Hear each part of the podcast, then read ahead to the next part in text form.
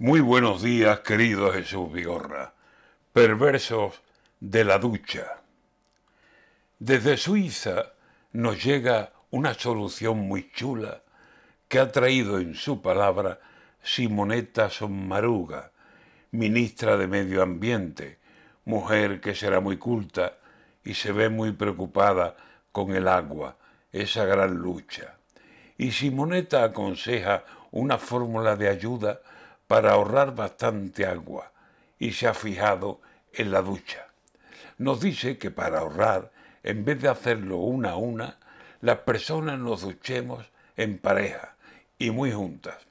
El champú para los dos, yo te echo y tú me untas. Y el gel mitad para ti y la otra mitad procura que haya para mí bastante. Y el agua que sea una duda. Abre el grifo, ciérralo, gota a gota, que ninguna gota se caiga en el suelo, que caiga en la piel, segura. Pero a ver, doña ministra, sin monetas, maruga, ¿no es mejor una manopla y agua de lavar la fruta y darse cada diez días un repaso con cordura en los sitios principales donde el olor acostumbra? ¿Por qué hay que ducharse tanto?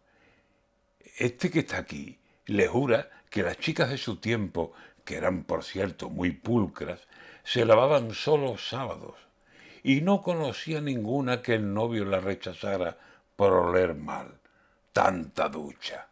Me amo de dos en dos, juntas la mía y la tuya, y le damos un poquito a la cisterna. ¡Qué lucha!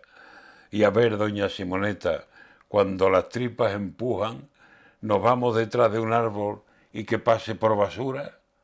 Mejor lavarse por partes allí donde más se suda y no tanto gastar agua que nos cuesta una fortuna, que nos vamos a gastar con tantas y tantas duchas.